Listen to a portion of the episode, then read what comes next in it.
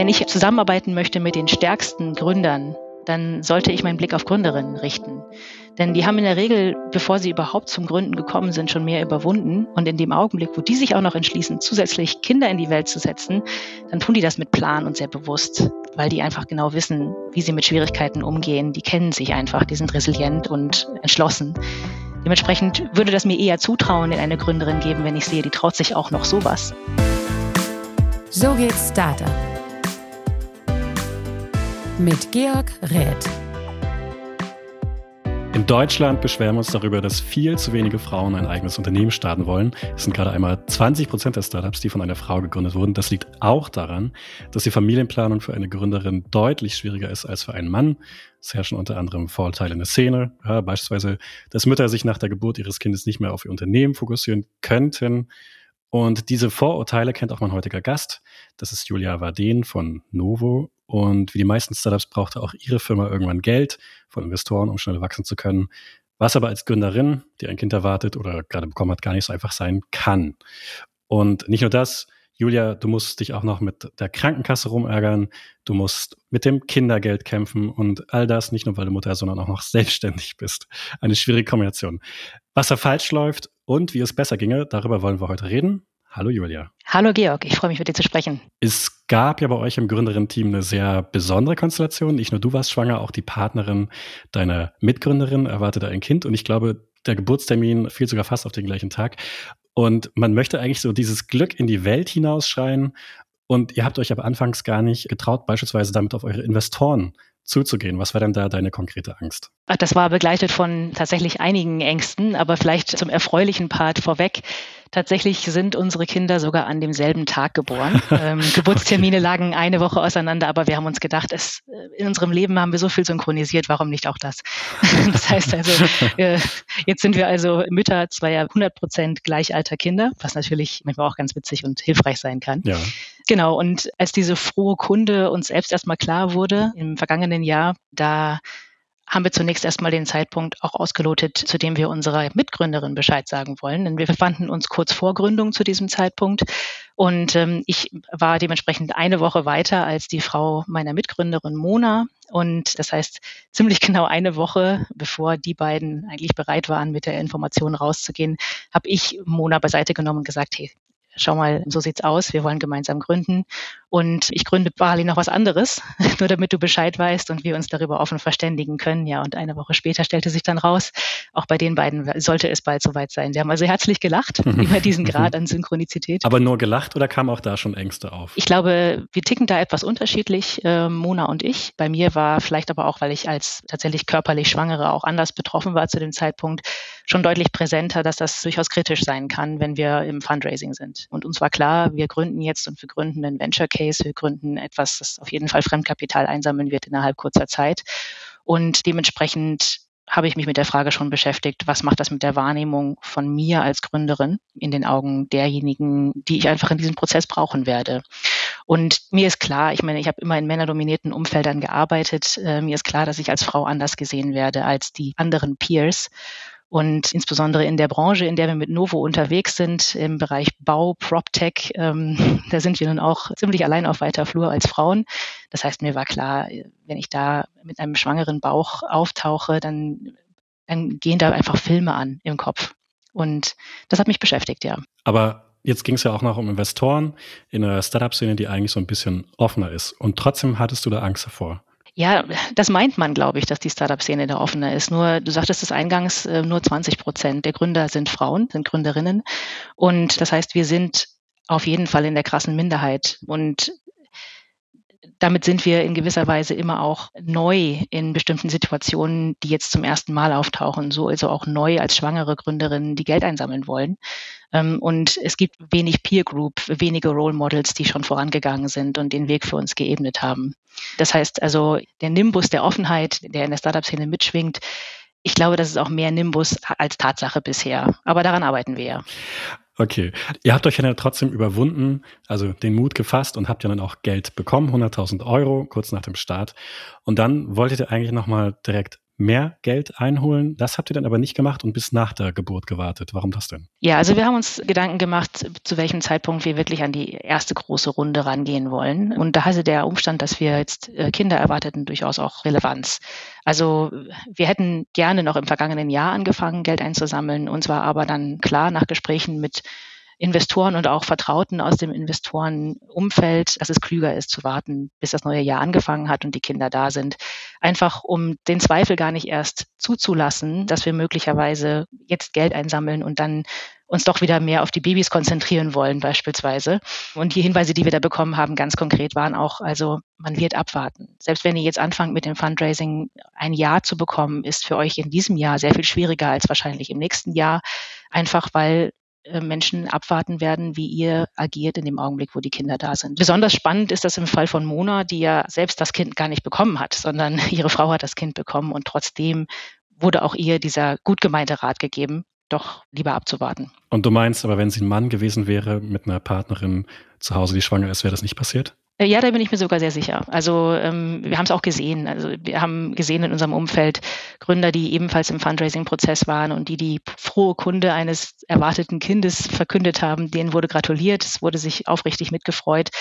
Zweifel oder zweifelnde Fragen waren dann nicht erkennbar. Also und wie lief es dann auch? Dann waren die Kinder geboren und die Gründer haben einfach gerade ausgearbeitet. Das heißt also, die Erwartung, die da viele haben, die tritt ja meistens auch ein. Der männliche Gründer ist davon erstmal nicht so stark beeinflusst in der Energie und in der Zeit, die er aufbringen kann oder will für sein Startup. Jetzt bist du ja auch seit ein paar Wochen selbst Mutter und wo du es jetzt selber so ein bisschen erlebt hast, ist an den Vorurteilen vielleicht doch etwas dran, dass Frauen oder sagen wir mal vielleicht lieber du im Speziellen, ja, nach der Geburt man sich vielleicht doch weniger um das Unternehmen kümmern kann. Ich kann ja nur für mich persönlich sprechen natürlich. Also vielleicht hole ich ein bisschen aus. Ich kann mir vorstellen, dass das für Frauen grundsätzlich nicht, dass man das nicht sagen kann sondern ich glaube, da muss man wirklich angucken, wen hat man vor sich und überlegen, wie wahrscheinlich ist es, dass eine Frau sich mehr auf das Baby konzentrieren möchte, wenn es dann da ist. Ich persönlich habe so erlebt, dass ich ein paar Wochen nach der Geburt tatsächlich gebraucht habe, um körperlich wieder wieder klarzukommen, um wieder mich fit zu fühlen und voll einsatzfähig zu fühlen auf der physischen Ebene. Geistig ich habe nach zwei Wochen wieder angefangen zu arbeiten. Das heißt, also für mich gab es eigentlich keine Zeit, in der ich mich jetzt voll und ganz auf das Baby konzentriert hätte. Bis auf diese zwei Wochen, die wirklich also äh, wer die nicht braucht, ähm, die Person möchte ich kennenlernen und wissen, was, was nimmt die, damit, das, damit das funktioniert. Vielleicht möchte ich es aber auch nicht wissen. Das waren ja auch sehr, zwei sehr schöne zwei Wochen. Aber geistig war ich die ganze Zeit bei der Frage, wie machen wir jetzt schnellstmöglich weiter? Wie kriegen wir die PS auf die Straße? Das heißt, für mich ging das Leben direkt geradeaus. Es gab einfach eine Person mehr und die war eben in den ersten Wochen auch anspruchsvoll, um die es sich zu kümmern galt. Aber das war eine Aufgabe, die habe ich nicht alleine gestemmt, sondern mein Mann und ich zusammen. Das heißt, wir waren zu Hause und haben nun also von Tag zu Tag uns gehangelt gesammelt und geschaut, wie wir unser neues Leben jetzt sortieren, damit eben auch unser neuer Mitbewohner darin ausreichend Raum und Platz bekommt. Und das hat, denke ich, das macht vielleicht einen großen Unterschied auch zu vielen anderen Paaren oder Frauen, die vielleicht alleiner sind mit der Thematik, als ich es bin. Ja, wir hatten ja vor diesem Podcast mal ganz kurz telefoniert und im Hintergrund ja. weinte da gerade passenderweise dein Baby. Also es hat mich jetzt nicht gestört. Äh, ich habe selbst auch Kinder zu Hause und ich weiß, dass sie auch laut sein können. Ich kann mir aber vorstellen, dass es für Geschäftspartner schon auch mal nervig sein kann. Ja? Oder weil du vielleicht auch mal gerade nicht kannst oder weil irgendwas mit dem Kind ist oder weil du vielleicht auch einen Termin nicht wahrnehmen kannst, weil vielleicht auch dein Partner an dem Tag mal arbeiten möchte und einer ja auf das Kind aufpassen muss. Hat das also dich im Geschäftsleben bisher schon mal eingeschränkt? Und wenn nicht, wie hast du diese magische Formel gefunden? Also bisher hat es mich nicht eingeschränkt. Allerdings zahle ich dafür in gewisser Weise einen Preis und der Preis heißt Hardcore-Organisation. Ich glaube, das würden, da nicken jetzt viele Eltern im Hintergrund, weil sie das selbst auch erlebt haben. Es geht jetzt nichts mehr halb organisiert, sondern es geht jetzt nur noch mit absolut disziplinierter Planung. Und zwar nicht nur auf meiner Seite, sondern eher auch auf Seiten meines Mannes. Wir müssen beide, und das machen wir teilweise inzwischen mehrmals am Tag, ausloten, wer ist wann hauptsächlich zuständig für das Kind, damit der andere eben keine Hintergrundgeräusche während eines Calls hat, der wichtig ist oder ähm, nicht abgelenkt ist. Und das gelingt uns bisher sehr gut der Pandemie sei Dank, denn vieles passiert ja jetzt online. Das heißt also, wir müssen nicht mehr permanent im Büro sein. Das hilft schon sehr. Aber man muss eben die Disziplin haben, wirklich sich 100 Prozent zu organisieren. Ansonsten passieren, glaube ich, solche Situationen schnell mal, dass es dann in einem wichtigen Call dazu kommt, dass man abbrechen muss. Und das ist nicht unser Anspruch an Professionalität. Das heißt, das versuchen wir zu vermeiden. Ich hätte es schon gesagt, ihr habt am Anfang äh, dann doch relativ schnell Geld von Investoren eingeworben und ihr hattet euch ja auch für das Berliner Startup-Stipendium beworben. Das ja, richtig. Förderprogramm von der IBB, wo man, glaube ich, bis zu drei Jahre lang um die 2000 Euro im Monat pro Person mhm. erhalten kann. Und wenn ich das richtig verstanden habe, hättet ihr das auch bekommen, aber habt es nicht angenommen, weil es nicht flexibel genug auf Schwangere zugeschnitten war. Wo war denn da konkret das Problem? Ja, das war richtig ärgerlich. Wir waren erfolgreich gewesen mit unserer Bewerbung und ähm, das Programm sollte starten. Und dann habe ich mich der Vollständigkeit halber erkundigt, weil ich wusste, in den Zeitraum des Bezugs dieses Stipendiums fällt dann eben auch die Geburt und auch der Zeitraum, in dem ich vorhatte, dann entsprechend Mutterschaftsgeld zu beziehen von der Krankenkasse. Und auf meine Nachfrage hin, die ich auch beim Senat gestellt hatte, hieß es dann, leider lässt sich das Programm nicht nach hinten hin entsprechend ausdehnen sodass dann der Stipendienbezug entsprechend länger läuft. Und so war der finanzielle Vorteil, den ich gehabt hätte durch das Stipendium, nahezu aufgehoben, sodass ich also keine Chance hatte, dieses Programm in Anspruch zu nehmen. Und das hat mich schon sehr geärgert, ähm, dass das zeitlich so begrenzt war und so unflexibel. Denn Gründer, die nie schwanger werden, weil sie Männer sind, haben dieses Problem auch einfach nie. Und warum steht dann dieses Stipendium nicht uns allen gleichermaßen zur Verfügung, trotz des Umstands? dass ich dann zwischendurch ein paar Wochen dann mit dem Stipendium aussetze. Das ist schade. Also da ist das Instrument, denke ich, noch nicht so ausgereift, wie es sein müsste. Verstehe. Etwas, was nur Mütter bekommen, hast du gerade schon angesprochen, das Mutterschaftsgeld. Das kriegt man ja ein paar Wochen vor und nach der Geburt. Aber weil du keine Angestellte bist, ist es auch das ziemlich schwierig gewesen, äh, nehme ich mal ganz stark an. Ja. Wenn ich das richtig im Kopf habe, muss es sogar einen Anwalt anschalten, äh, um das Geld zu bekommen, was dir im Endeffekt mhm. zusteht. Ist das auch ein systematisches Problem oder sagen wir vielleicht sogar ein systematisches Vorgehen seitens der Krankenkasse, also Selbstständige schlechter zu behandeln? Also es ist definitiv ein systematisches Problem. Und das hat ganz viel damit zu tun, dass selbstständige Frauen, die noch dazu so verrückt sind, Kinder zu bekommen, einfach ein absolutes Novum zu sein scheinen. Man sagte mir auch bei der Krankenkasse, so einen Fall wie Sie hatten wir noch nicht. Und ähm, das sagt ja eigentlich schon alles. Ähm, mhm. Was ist das Problem? Grundsätzlich ist es so, dass Selbstständige erstmal überhaupt keinen Anspruch haben auf Mutterschaftsgeld in der Form, wie angestellte Mütter ihn hätten. Also angestellte Mütter bekommen ja im Prinzip ein ähm, Äquivalent ihres Gehalts und ein Teil davon trägt der Arbeitgeber, ein Teil davon trägt die Krankenkasse. Grundsätzlich zahlt die Krankenkasse bei Müttern, die selbstständig sind, nur einen Satz von, ich glaube, es sind aktuell 13 Euro pro Kalendertag in der Mutterschutzfrist, also ein paar Wochen vor der Geburt, ein paar Wochen nach der Geburt. Es sei denn, die Selbstständige hat einen Anspruch auf Krankentagegeld. Dafür zahlt man dann auch einen höheren Beitrag. Das muss man bewusst anwählen als Selbstständige. Und äh, in dem Fall gibt es dann immerhin 70 Prozent der vorherigen Einkünfte als Mutterschaftsgeld direkt von der Krankenkasse.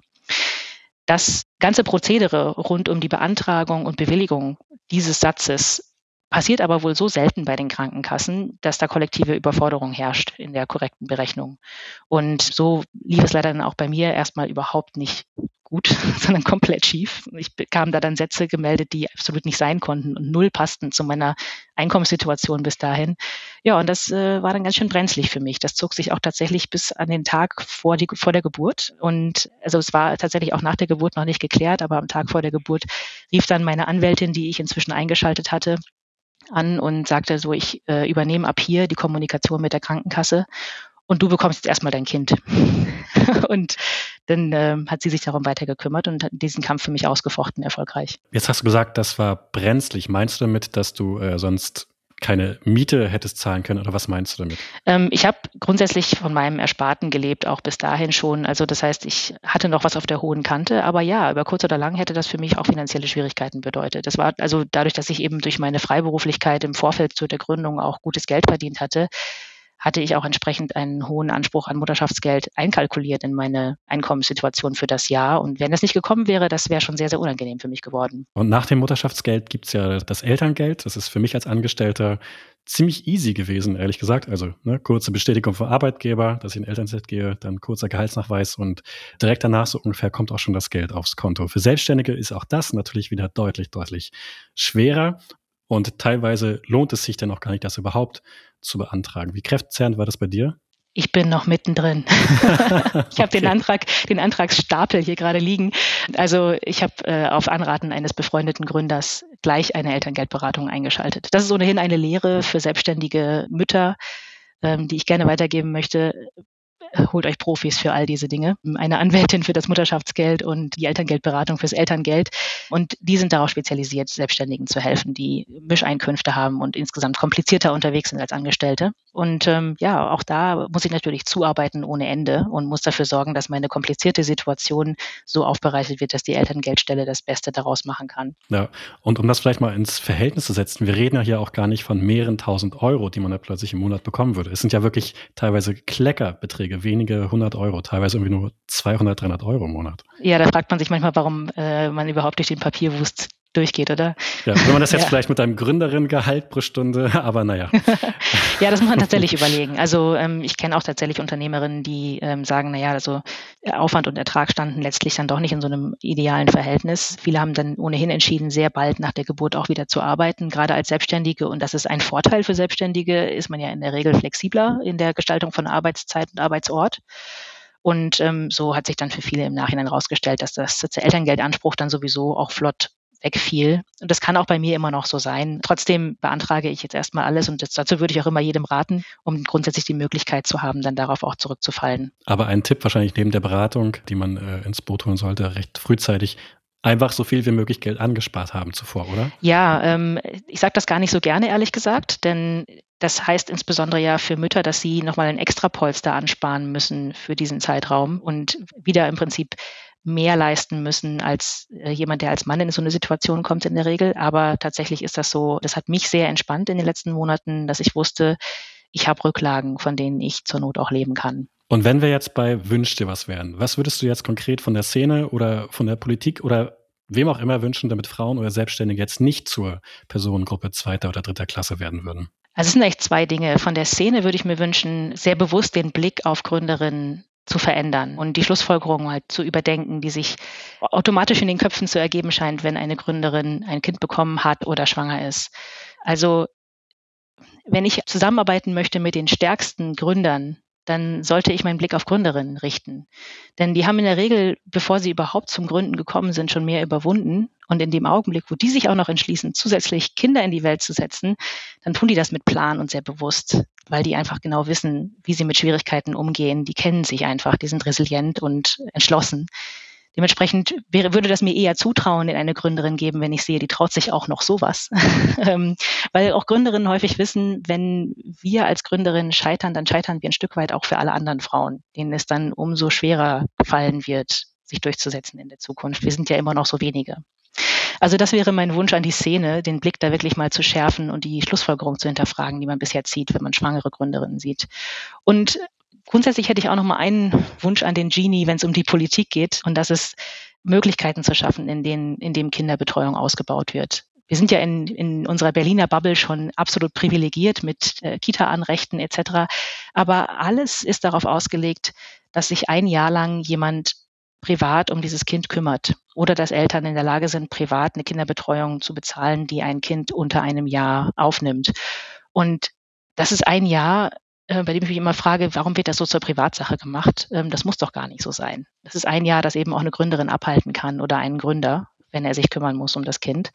Und da glaube ich, würden wir wahnsinnig viel an Potenzial freischaufeln, wenn wir Betreuungskonzepte hätten, die es Gründerinnen und Gründern ermöglichen, ab Geburt zu arbeiten. Aber wie macht ihr das denn jetzt ganz konkret? Zwölf Monate lang. Ist es wirklich so, dass ihr euch zwölf Monate lang gegenseitig die Kalender vorlesen müsst, wer wann auf das Kind aufpassen kann? Auf gar keinen Fall. Also selbst wenn wir das vorgehabt hätten, hätte sich dieser Plan jetzt schon geändert.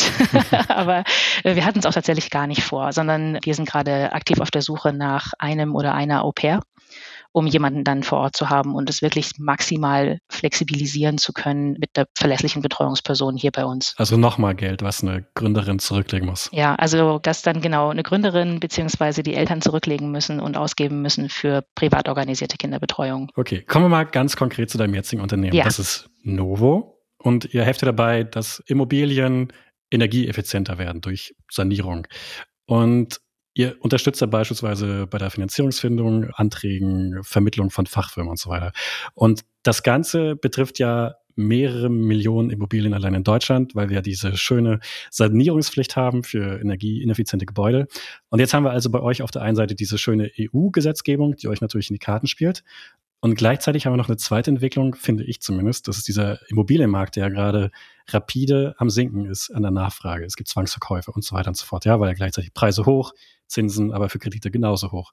Und jetzt sollen teilweise diese Personen auch noch mehrere hunderttausend Euro, das ist ja meistens für eine Sanierung obendrauf legen. Ich stelle mir diesen Markt also sowohl sehr spannend, aber auch extrem herausfordernd vor. Das ist ja tatsächlich. Also, und dieser Markt ist auch tatsächlich äh, nicht erst seit der Entwicklung im Neubau und den steigenden Zinsen interessant, sondern ähm, in den letzten Jahren eigentlich äh, konstant interessanter geworden. Und zwar, warum?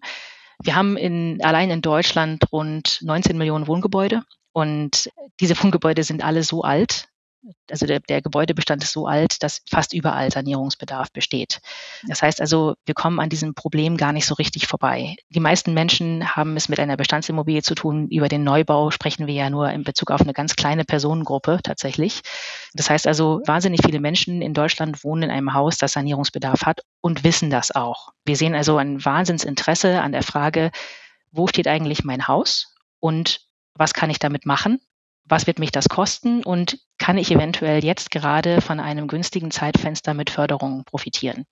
Das heißt also, hier sind auch schon die richtigen Anreize grundsätzlich gesetzt von Seiten der Politik, dass Menschen sich jetzt für das Sanieren interessieren und das sogar trotz Hochzinsphase oder sich ankündigender Hochzinsphase. Das heißt also, die Ohren und Augen sind offen und da kommen wir jetzt rein und bieten Antworten und zeigen Menschen also auf, was sie tun können mit kleinen, mittleren oder großen Budgets, um ihre Immobilie auf den neuesten Stand zu bringen, was die Energieeffizienz angeht. Und wir sehen ähm, es ganz unterschiedlich. Also die Investitionsbereitschaft ist grundsätzlich bei allen da.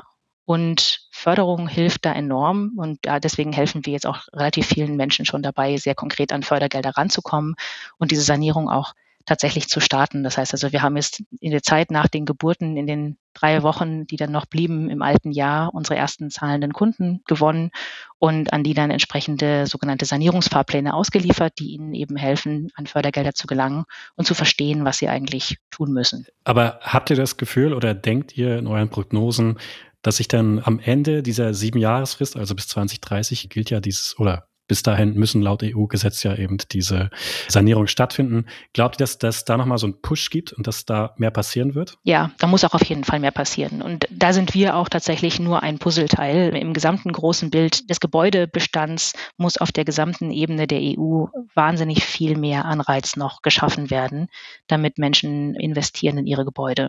Also wenn wir uns die CO2-Emissionen angucken, 30 Prozent der CO2-Emissionen kommen aus dem Gebäudebestand. Das ist ein Hub angesichts von rund 190 Millionen Gebäuden in der EU, die da betroffen sind. Den müssen wir überhaupt erstmal stemmen. Und wir in Deutschland sind schon verhältnismäßig weit im EU-Vergleich und dabei hinken wir wahnsinnig hinterher hinter unserem Zeitplan. Also dementsprechend ja, da muss wahnsinnig viel mehr passieren und es muss vor allem auch mehr Geld in diese Landschaft reingepumpt werden von Seiten der Politik, damit das nicht alles auf der Privatperson hängen bleibt als Verantwortung, denn die wird es nicht alleine leisten können. Ja, und die KfW beispielsweise hat ja auch Milliardengelder früher gebracht ja, und jetzt plötzlich wieder nicht vergeben. Also was glaubst du, in welche Richtung entwickelt sich das? Das ist ja eigentlich eher invers. Ja und nein. Also die Entwicklung der Förderlandschaft in den vergangenen Jahren wirkte zwar teilweise widersinnig, war es aber nicht unbedingt im Detail. Also wir sehen jetzt aus dem vergangenen Jahr zum Beispiel eine Veränderung in der Förderlandschaft, die mehr darauf abzielt, dass mehr Menschen profitieren von Fördergeldern, dafür aber in kleinerem Umfang. Und das ist je nachdem, worum es geht. Also geht es beispielsweise um eine Dämmung von Außenfassaden, neue Fenster oder eine Heizung, ist das durchaus sinnvoll. Man muss nicht unbedingt maximale Förderung auf jedem Gewerk einrichten, damit Menschen was machen. Man muss einfach den richtigen Förderbetrag an das richtige Gewerk ansetzen, um Leute dazu zu bewegen, auch tatsächlich zu sanieren. Und da muss man eben auch sich damit abfinden, dass eine Sanierung nicht heißt, ich bringe mein Haus von 1979 auf den Stand eines KfW 55 Hauses, also den neuesten Baustandard, sondern dann ist es vielleicht nur die Dämmung der Außenfassade und neue Fenster. Das ist schon ein Wahnsinnshub für eine Privatperson und bringt energetisch wahnsinnig viel, es ist aber eben noch kein KfW 55 aus. Dann wird das eine Maßnahme sein, die dauert noch ein paar Jahre. Aber die Förderlandschaft ist aktuell so gestrickt, dass es eher so laufen wird. Du hattest ja gerade von den zahlenden Kunden gesprochen. Ich ging davon aus, als ich mir euer Modell angeschaut habe, dass ihr beispielsweise eine Vermittlungsgebühr bekommt, wenn ihr zum Beispiel diese Fachfirmen aufzeigt. Aber anscheinend zahlen die Kunden für euch auch noch an anderer Stelle? Ja, genau. Also du kannst dir das Modell ungefähr so vorstellen. Du als Hast du ein Haus? Bist du Eigenheimbesitzer? Ich wollte kurzzeitig und dann habe ich mhm. gemerkt, dass 5% Zinsen vielleicht doch ein bisschen viel Ja, genau. Das heißt also, du bist in der glücklichen Situation, in der Situation nicht zu sein, jetzt unter Druck zu stehen. Genau. Aber die, ähm, die Eigenheimbesitzer stehen da insofern unter Druck, als sie überhaupt erstmal die Frage haben, was, was mache ich mit meinem Haus? Ich weiß ja noch nicht mal, wo es energetisch steht. Und mit dieser Frage kommen die zu uns und wir helfen ihnen zunächst mal super schnell einzuschätzen anhand von wenigen Fragen, wo ungefähr werden denn wohl die neuralgischen Punkte in ihrem Haus sein? Ist es das Dach? Sind es die Wände? Etc. Und wir geben auch erste Indikationen dazu, auf welche Gewerke es ungefähr wie viel Fördergeld geben wird und wie viel Energie sie einsparen können im Jahr. Und von dort aus kann dann ein Eigenheimbesitzer oder eine Eigenheimbesitzerin sich weiterhangeln und beispielsweise entweder einen Energieausweis oder einen Sanierungsfahrplan bei uns beauftragen. Und dieser Sanierungsfahrplan gibt dann konkretere Antworten dazu, was genau zu tun ist am Dach oder an den Außenwänden oder an der Heizung, den Fenstern etc., was das kosten wird, welche Fördergelder aktuell zur Verfügung stehen, sowohl national als auch regional. Und am Schluss machen wir dann, wenn die Eigenheimbesitzerin entschlossen ist, diese Sanierungsmaßnahmen auch durchführen zu wollen, den Connect zu den Förderinstituten helfen, also die Fördergelder zu beantragen und am Ende auch zu bekommen. Und wir äh, stellen eben auch die Verbindung dann zu Fachfirmen her. Das ist eine Weiterentwicklung unseres Geschäftsmodells, die so gegen Ende dieses Jahres stattfindet. Jetzt seid ihr ja ziemlich tief in der ganzen Wertschöpfung, Wertschöpfungskette mit drin. Warum habt ihr euch entschieden, da so tief reinzugehen und wie ich beispielsweise anfangs vermutet hatte, nicht einfach nur eine Vermittlungsplattform zu sein? Das hat ganz viele Gründe. Ähm, vor allem der Hauptgrund, dass Mona und ich daran glauben, dass dieses Thema ein Consumer-Thema im Sinne von ganzheitlicher User Experience sein muss. Also das ist ein Thema, das ist unheimlich stakeholder-intensiv. Ich muss wahnsinnig viele Personen und Institutionen miteinander koordinieren. Das ist für Privatpersonen echt herausfordernd. Und am Ende wollen wir, dass der Gebäudebestand saniert wird. Das heißt, wie kommen wir dahin? Wir kommen nicht dahin, indem wir nur vermitteln an die einzelnen Stakeholder und am Ende die Koordinierungsleistung doch wieder der Privatperson überlassen. Plus all diese Stakeholder sind in sich Bottlenecks im Markt. Also von niemandem gibt's genug. Und wir lösen zumindest vorne im Prozess dieses Bottleneck der Energieberatung schon mal auf, indem wir davon ganz viel digitalisieren und automatisieren und damit die Situation auflösen, dass heute rund 7000 Energieberater den 16 bis 19 Millionen Menschen gegenüberstehen, die ihr Eigenheim sanieren wollen. Und von dort aus sind wir dann in der Lage, die gesamte Customer Journey zu begleiten bis hin zur tatsächlichen Sanierung, also dass jemand wirklich zum Haus kommt und da Arbeiten durchführt. Und nur so ergibt das für uns Sinn. Wir sind beide aus der Vergangenheit Digitalprodukt geprägt. Wir bauen Digitalprodukte und die verstehen wir immer als ganzheitliche User Experience. Darüber hinaus haben wir beide Marktplatzerfahrung gesammelt in der Vergangenheit und glauben, dass nach hinten raus der Connect zu einem so fragmentierten Markt wie dem Markt von Installateuren und Handwerkern einfach absolut sinnvoll und notwendig ist. Aber warum jetzt überhaupt eine Energieberatung? Warum hast du dich dafür entschieden? Willst du jetzt damit reich werden oder willst du die Welt retten oder beides? Also wenn ich schnell reich werden wollte, hätte ich möglicherweise was anderes gegründet. Tatsächlich ist es eine Mischung aus einem Interesse an dem Sektor generell. Also ich selbst habe ein erstes berufliches Leben gehabt im Konzern. Ich habe unheimlich lange für Siemens Energy gearbeitet und da dann unter anderem Kraftwerksbaustellen betreut, habe also eine gewisse Baustellenbrille schon ganz früh in meiner beruflichen Laufbahn aufgesetzt, hatte mit dem Energiesektor damit auch lange zu tun und fühle das jetzt als eine, eine Rückkehr in gewisser Weise zu diesem eher grauen, sich langsam bewegenden Sektor von Bau und Energie. Und Mona und ich, wir haben beide großen Spaß daran, solche Sektoren aufzubrechen. Also einfach übermäßig traditionelle Strukturen aufzubrechen. Und das Zweite ist, es ist auch einfach eine super interessante Market Opportunity. Also es wird sich in dem Bereich jetzt wahnsinnig viel tun in den nächsten Jahren. Wir sehen schon im Bereich der Digitalisierung in diesem Feld unheimlich viel. Es gab jetzt viele Jahre, in denen hat man sich vor allem zufrieden gegeben mit Accounting von CO2-Emissionen, auch im Gebäudebereich. Und wir glauben, jetzt ist an der Zeit, da auch mal physisch zu werden, im Sinne von tatsächlich Dinge anzupacken, die dazu führen, dass Menschen Gebäude verändern. Vielen Dank, Julia, dass du heute da warst. Sehr gerne. Und an die Zuhörer, ich freue mich, wenn ihr auch nächste Woche wieder bei der nächsten Folge von So geht Startup dabei seid.